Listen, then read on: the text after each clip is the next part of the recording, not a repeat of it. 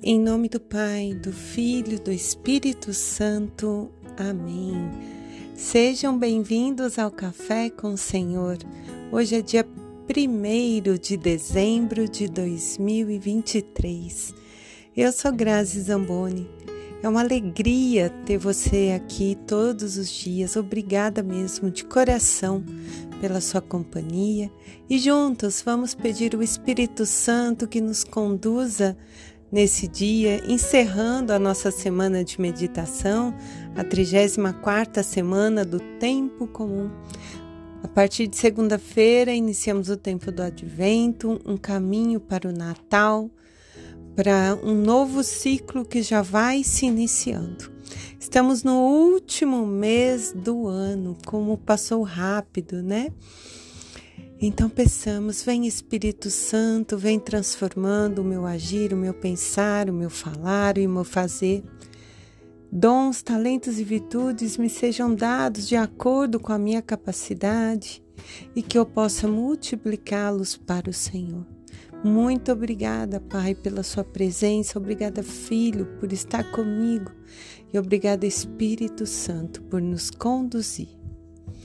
Meus irmãos, quando eu me preparava para iniciar essa gravação, eu li uma reflexão sobre o presépio, né? Afinal, nós vamos caminhar para esse tempo de festa, de alegria que muitas pessoas gostam, né? E esse texto re retratava a simplicidade da família de Nazaré, que Jesus nasce na, na manjedoura, né? Num, num curral, vamos dizer assim, né? e ele é contemplado por seus pais, José e Maria, pelos pastores, pelos magos que chegam e os anjos do céu cantavam louvores, adoravam ao menino que tinha nascido. O rei chegou e Jesus veio para que todos, todos, todos tenham paz. Foi por isso que Deus o enviou. Porque Deus ama a todos igualmente. Então ele envia Jesus para mostrar o sentido da lei, como que a proposta que era a lei que ele apresentou para Moisés. Até então era a teoria, agora Jesus vem para mostrar a prática e começa ali.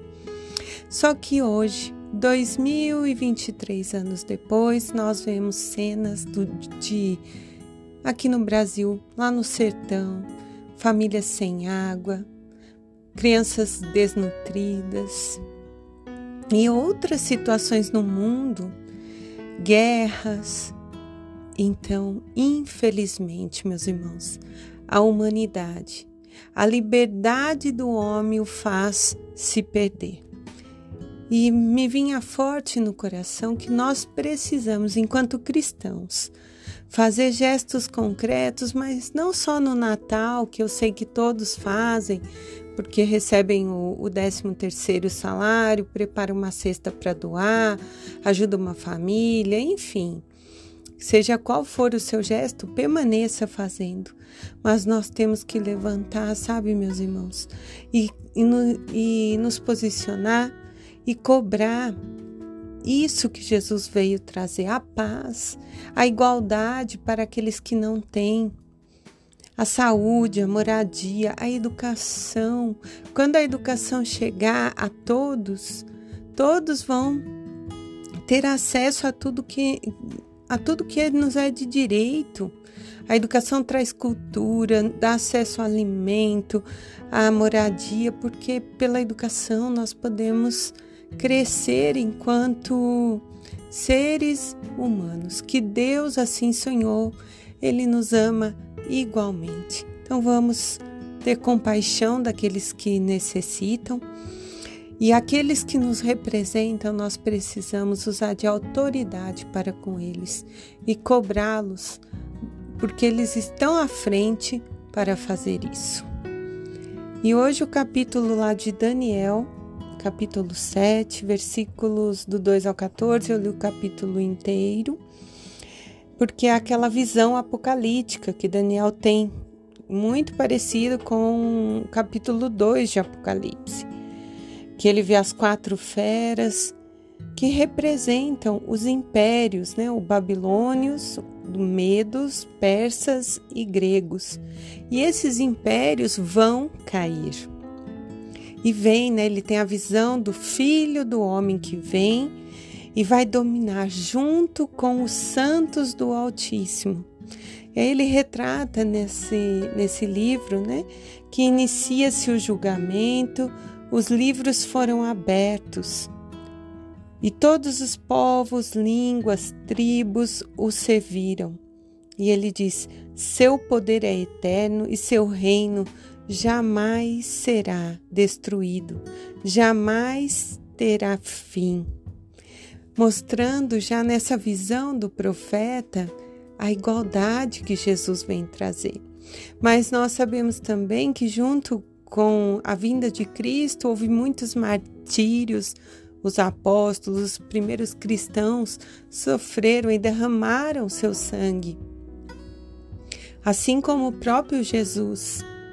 E ainda hoje muitos derramam sangue por conta né, de Jesus, por conta da justiça social igualitária. Muitos não querem a guerra, mas estão no meio da guerra.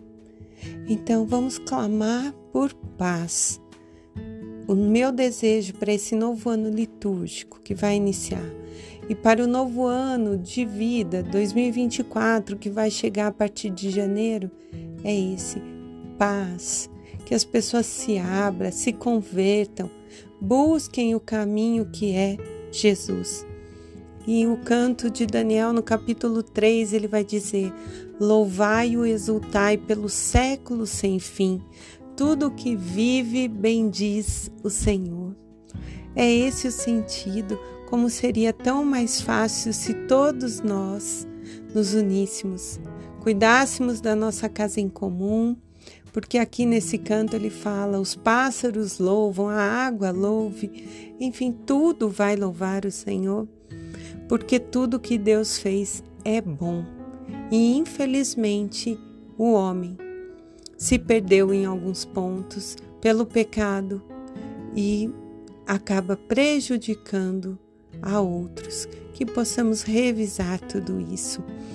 E hoje o Evangelho de São Lucas, capítulo 21, do 29 ao 33, Jesus diz uma parábola. Vede a figueira e as outras árvores. Ao vê-las brotar, vós percebeis que o verão está perto. Assim também, quando virdes suceder tais coisas, sabei que está perto o reino de Deus. Na verdade, eu vos digo: esta geração não passará até que tudo aconteça.